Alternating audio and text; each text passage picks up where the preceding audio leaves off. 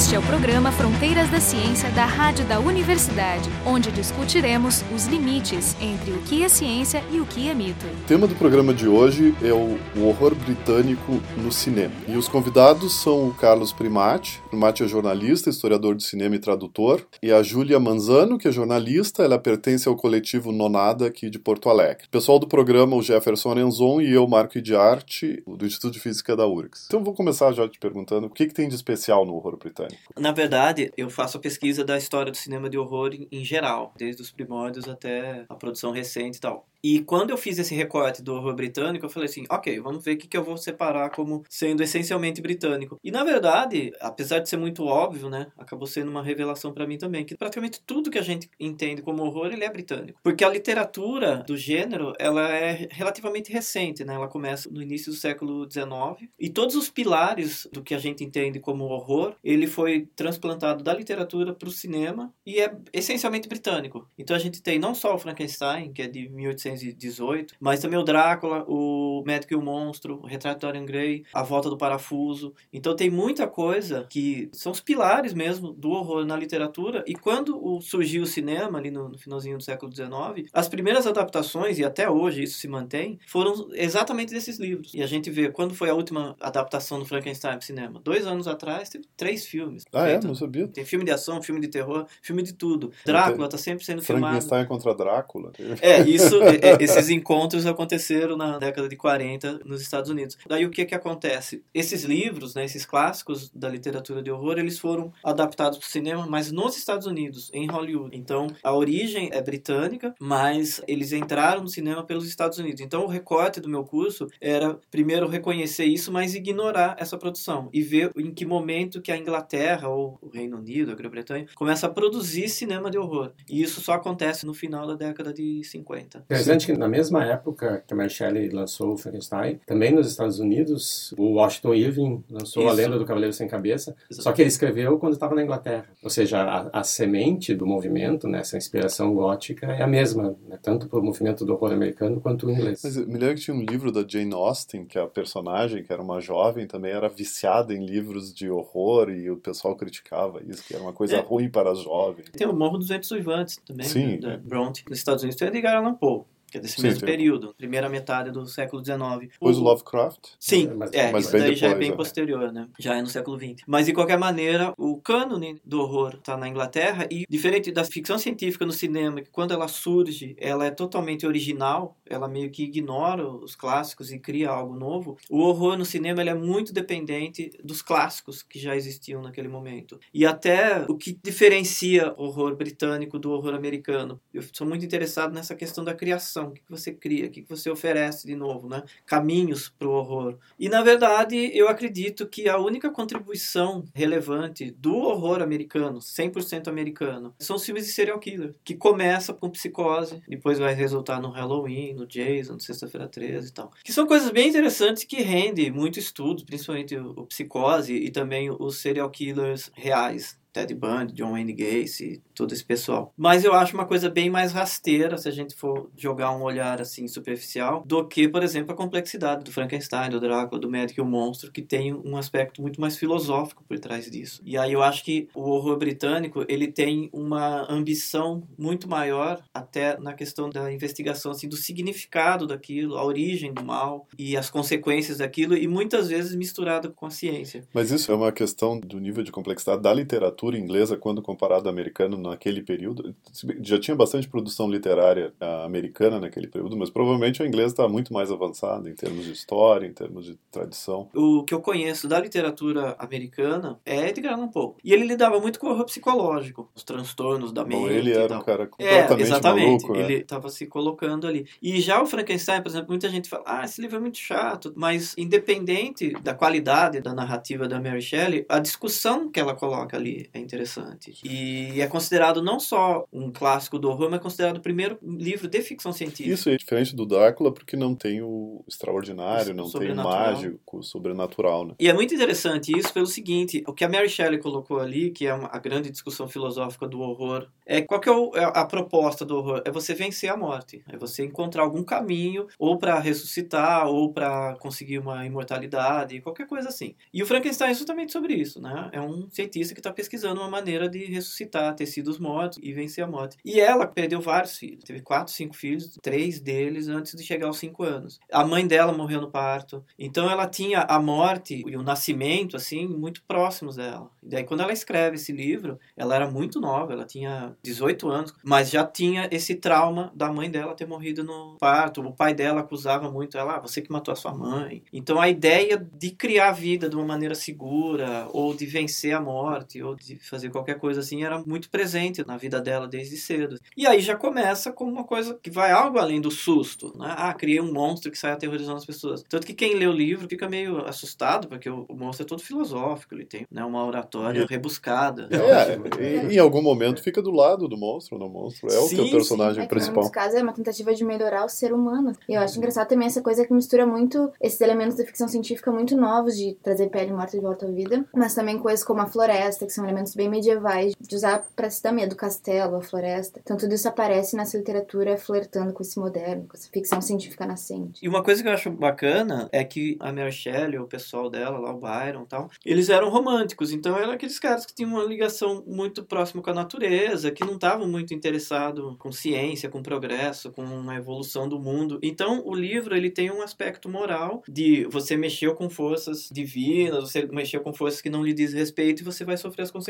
Que era uma quando... coisa recorrente de ficção científica depois, né? Sim, mas quando ele chega para o cinema, antes mesmo do horror britânico, que é nos Estados Unidos, com Frankenstein de 1931, o que, que tinha em 1931? A eletricidade era uma coisa relativamente recente, o avião, o automóvel, o próprio cinema. A ciência era muito presente na vida das Sim, pessoas. Era o final da Revolução Industrial. É. Exatamente, e era uma coisa boa. Ao mesmo tempo assustava, porque era coisa que contestava dogmas de religião, dogmas há muito tempo arraigados, então se contestava, a ciência vinha, contestava e gerava um certo até onde isso vai nos levar e tudo mais. Né? Sim, mas quando você vê o filme, você fica do lado do cientista. Esse cara é genial, ele é brilhante, ele criou uma coisa nova e os ignorantes estão contra ele. Isso. Então era muito difícil na década de 30 você criticar a ciência de uma maneira objetiva. Já na década de 50, depois da bomba atômica, depois da energia nuclear, você dá um passo atrás. Olha o que, que a ciência pode causar. É porque até aquele momento não existia a discussão sobre a moralidade dos atos dos cientistas. Era muito separado. Eram poucas coisas que tu poderia fazer que tivessem um impacto na humanidade, como teve a bomba atômica. Então foi ali que se começou a discutir toda essa questão do cientista bom, do cientista mau. Exatamente, é por isso que eu, quando falam assim, ah, adaptação fiel do Frankenstein, não é você mostrar o monstro igualzinho do jeito que é descrito no livro, tal. É você pegar a essência. Eu acho muito difícil você pegar essa essência. Então eu acho que no final da década de 50, ou no pós-guerra, assim, faz mais sentido você falar assim, será que vale a pena a ciência ir longe demais? Na versão da década de 30 eu não vejo isso. Eu vejo o cientista como um cara genial fora da época dele, rodeado por ignorantes que pegam as tochas e vão lá queimá-lo, porque não conseguem entender o que ele está fazendo. Aí existe toda a questão religiosa, tipo, você não pode mexer com as forças divinas. Os aldeões representam a superstição, o conservadorismo, né? Vamos voltar agora à questão de começar a fazer o cinema. Existiu essa primeira etapa que esses clássicos foram feitos nos Estados Unidos, depois começaram a ser feitos na Inglaterra. Tu pode dizer que existe alguma coisa que caracteriza o cinema inglês?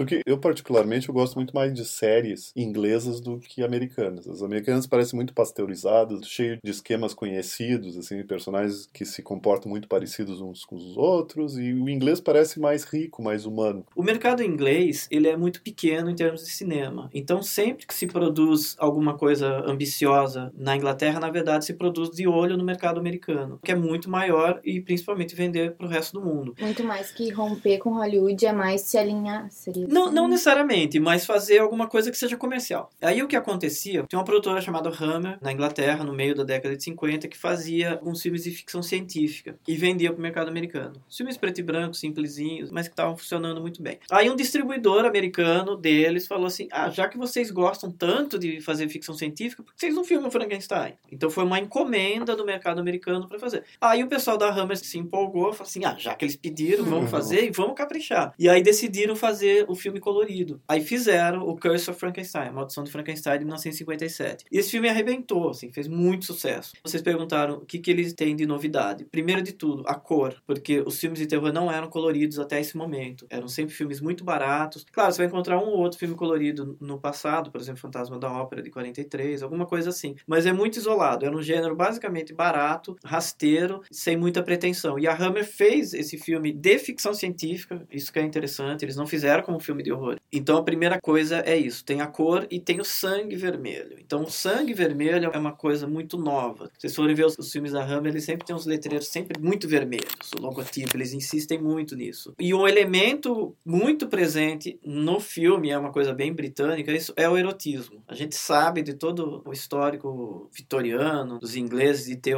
esse recalque em relação à sexualidade. E o que, que a pessoa faz quando ela tem muito problema com sexo? Só fala disso. Bota em tudo quando... É, basta a gente lembrar do Hitchcock. Hitchcock era um cara essencialmente britânico na formação, tinha vários recalques sexuais, e isso está presente em todos os filmes dele.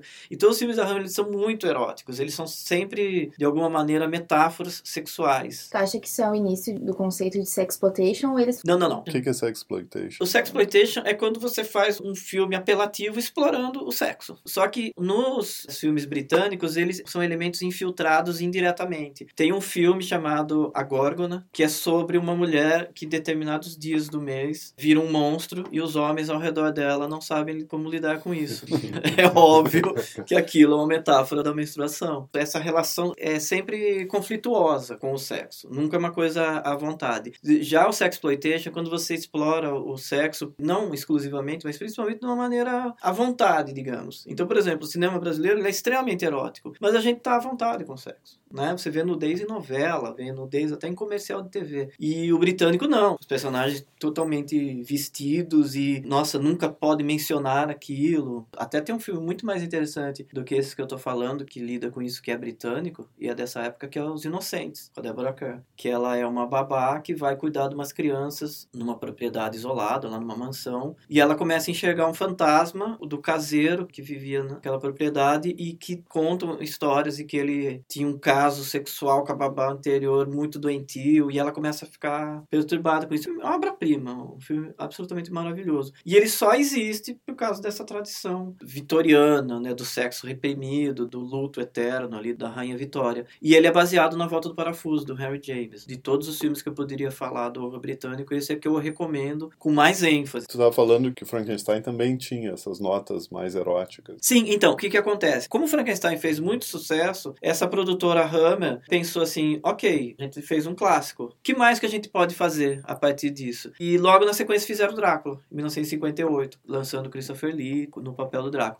Depois A Múmia, o Fantasma da Ópera. Aí foram seguindo essa tradição de refilmar os clássicos do horror que já tinham sido feitos nos Estados Unidos, mas que são essencialmente britânicos, pela primeira vez em cores, pela primeira vez com sangue vermelho. E eróticos, e, e eróticos. Então, quem tem a imagem do vampiro sedutor, a garota com decote e mordendo no pescoço, assim, provavelmente tem a imagem da Hammer na cabeça, o Christopher ah, Lee. A ideia do vampiro erótico é muito mais é, um produto do cinema britânico da década de 50 em diante do que, por exemplo, da literatura de jeito nenhum, porque o Drácula é asqueroso no livro. Quem lê o livro e acha que ele é sedutor tem, tem algum problema sério.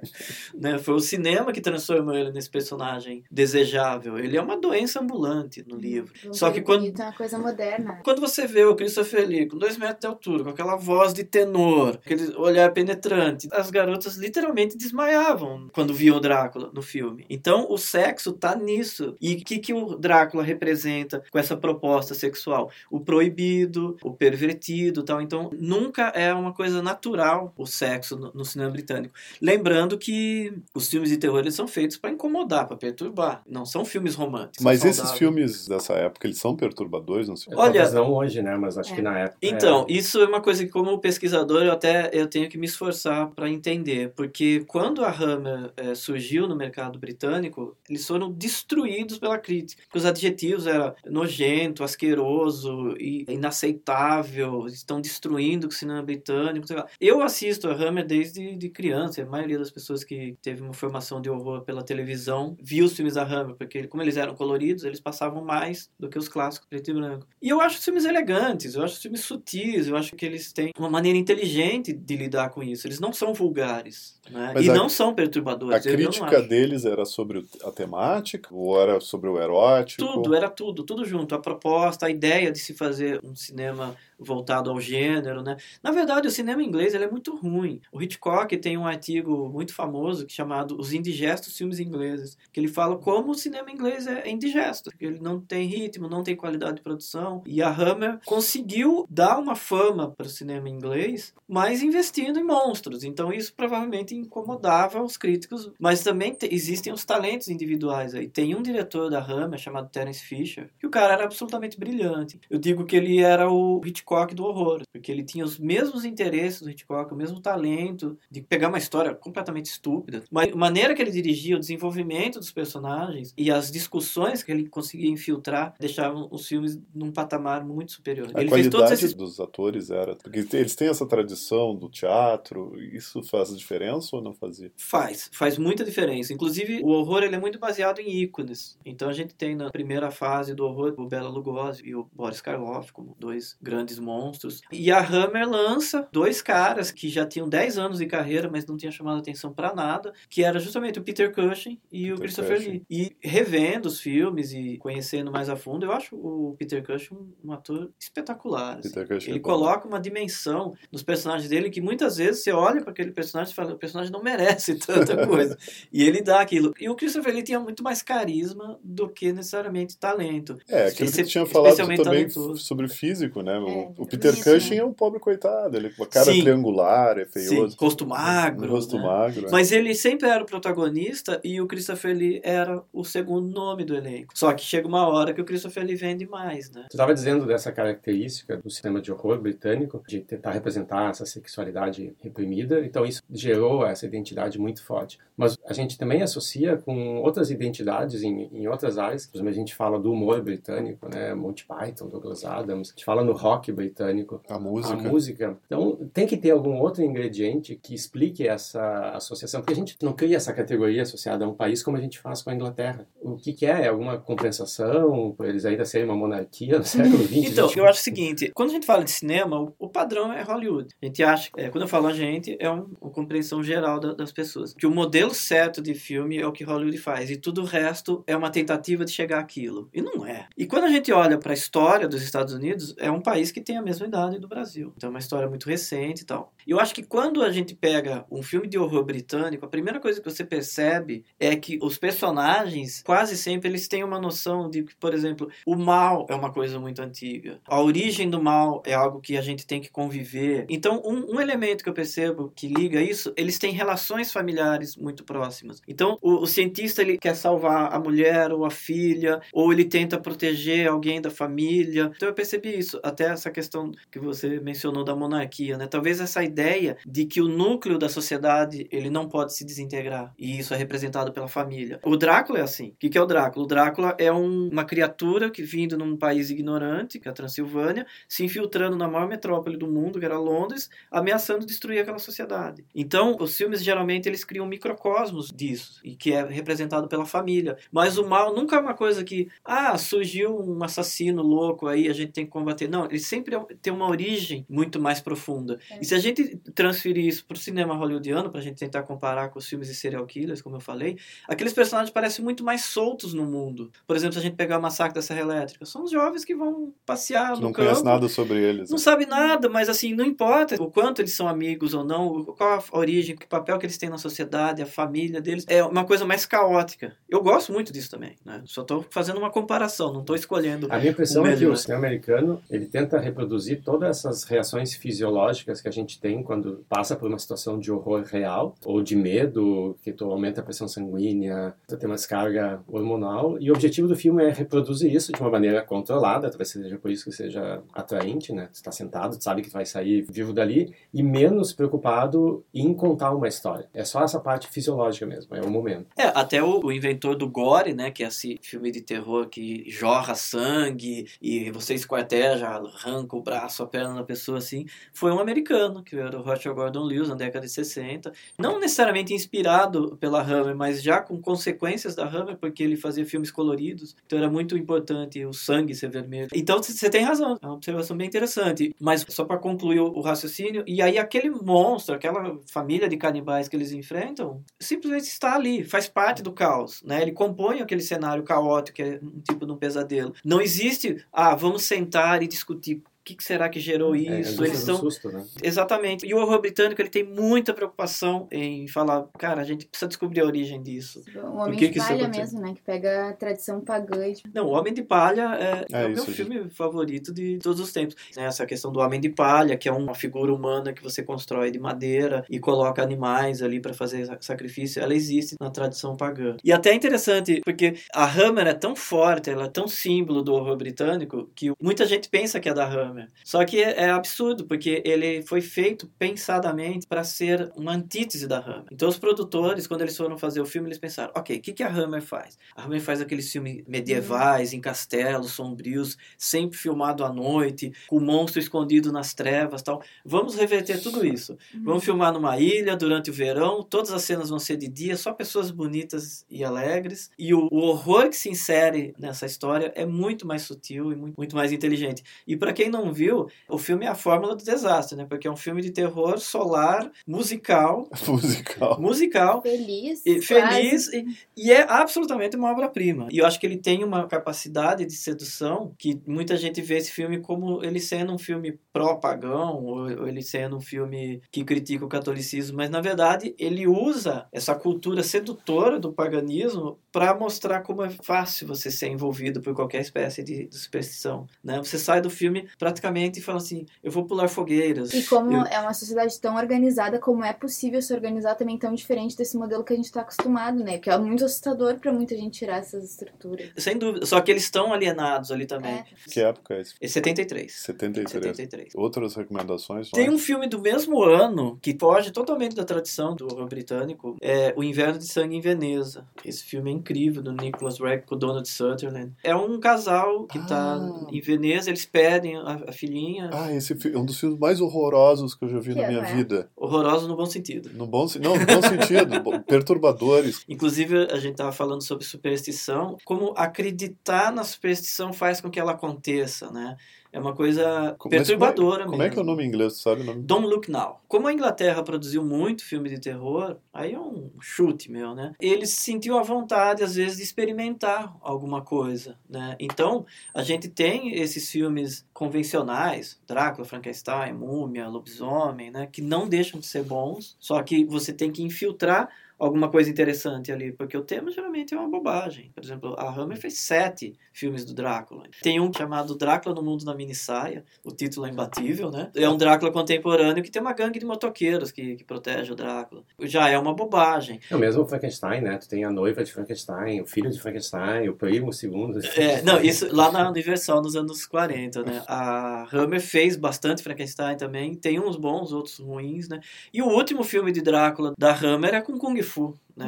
A lenda dos sete vampiros. Não, né? Os críticos estavam corretos sobre a Hammer. É porque isso daí funciona em qualquer gênero, né? Você esgota a fórmula, né?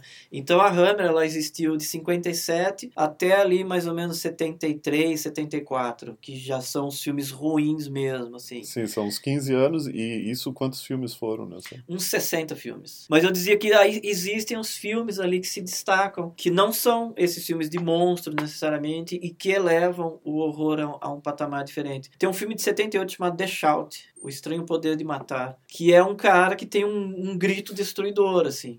Parece muito B, né? Mas é um filme super inteligente. É praticamente um filme de terror de arte, assim. Ele é um pouco parecido com o... Bolt, o Supercão, que também...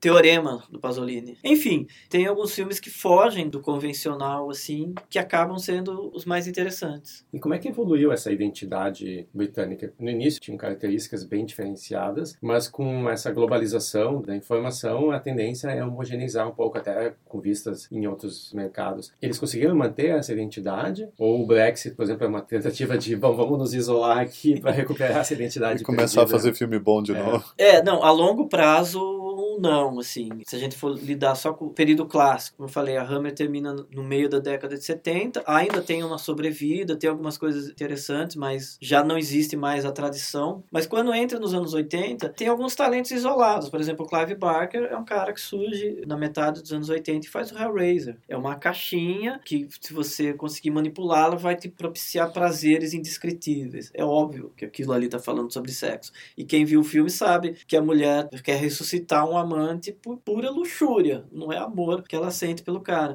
Então o Clive Barker, que vem da literatura, mas sempre teve muito interesse em cinema, já chega ali trazendo uma coisa tipicamente britânica, porque é um tipo de terror pervertido. Só que tem várias maneiras de olhar para isso. Tem gente que acha que gosta de Hellraiser porque tem o Pinhead, tem aquela figura cheia de pregos na cabeça. Eu gosto do filme, eu acho que a, que a essência do filme é essa ideia de que esse portal para uma outra dimensão que vai te destruir, na verdade, é a sua dificuldade lidar com a própria sexualidade. E isso é muito britânico. Inclusive, tem uma das minhas piadas favoritas do cinema, que é no filme inglês, que é o Drácula, Morto Mais Feliz, do Mel Brooks. É uma adaptação bem debochada do Drácula. Quando a Lucy vira vampira, ela fica toda sedutora e quer que o hum. Jonathan ataque ela. Daí o Jonathan fala: Mas Lucy, eu sou inglês. tem um diálogo do Monty Python, do Sentido da Vida, que tem esse casal hum. protestante criticando os católicos, que cada vez que eles têm uma relação sexual, eles têm que fazer um filho. Nós não, nós não precisamos. É a mulher. Mas não é o nosso caso uhum. também, porque eles têm dois, dois filhos. filhos. A gente tem que aceitar isso daí, né? Uma coisa que a gente tem muita dificuldade, que é um preconceito, de a gente criticar o cinema brasileiro, porque ele é muito erótico, tem muito sexo. É a nossa personalidade, né? Eu, quando comecei a, a estudar cinema de gênero brasileiro, eu ficava tentando ignorar o sexo também. Eu falei assim, cadê o monstro? Eu quero ver cena de susto, não aguento mais ver mulher pelada. Então.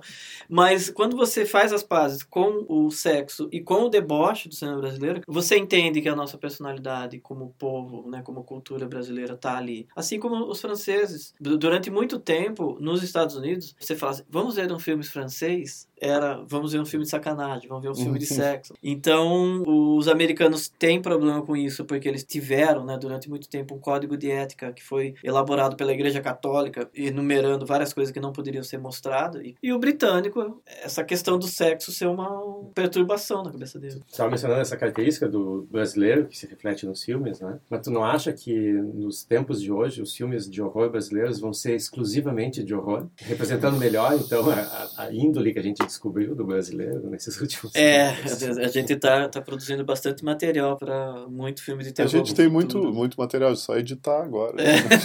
Né? filmar. É. Tem muita coisa. Inclusive, eu acho estranho que não tenham tido mais filmes de terror brasileiro lidando com a ideia da ditadura, por exemplo, porque os, os argentinos tiveram uma ditadura que durou menos, mas, mas foi mais intensa. Mas foi mais intensa e mais violenta. E eles fazem muitos filmes de terror lidando com isso. O que, seria o filme de terror? Em geral, a gente está acostumado que o terror tem o sobrenatural, mas esse terror seria um terror psicológico? Não, qualquer estilo. Eu vou dar exemplo de um que ele é cruel e engraçado ao mesmo tempo, um filme argentino chamado Suor Frio. E a premissa é, é tragicômica, assim, né? Porque ela é engraçada, mas é assustadora. São dois velhinhos, um com um andador, assim, e outro de bengala, que moram num apartamento, e eles eram ex-torturadores da ditadura. E aí eles colocam anúncio de jornal pedindo empregada doméstica, alguma coisa assim, e as mocinhas chegam no apartamento, quando elas entram ali, eles trancam ela e ficam torturando até matar. Porque eles são viciados em torturas. E ele é tragicômico porque ele é engraçado pela situação patética deles, mas ele é muito cruel. Então, os argentinos têm uma noção muito mais clara de que eles precisam exorcizar isso. Tem muitos filmes de, argentinos de snuff. Snuff é aqueles filmes que supostamente você mata as pessoas diante das câmeras. Por quê? Isso remete às torturas da ditadura. Mas isso é real ou isso é um mito? Não, é mito. Eu sou incapaz de acreditar nisso. O FBI investigou por 20 anos, não encontrou um snuff real sequer. Porque a Argentina lidou muito melhor. No final da ditadura, a Argentina lidou muito melhor com o seu passado e as políticas de memória do Brasil são muito recentes. Né? E então, então várias estão acabando, várias que são muito contestadas. A gente tem pessoas que estiveram diretamente envolvidas ainda em cargos de poder. De a própria reação dos argentinos em relação a mudanças nessas legislações é muito mais forte do que Sim. a nossa, né? A Vários militares parece... argentinos foram presos, realmente, né? Por exemplo, tem um curta chamado O Segredo da Família Urso, feito pela Cíntia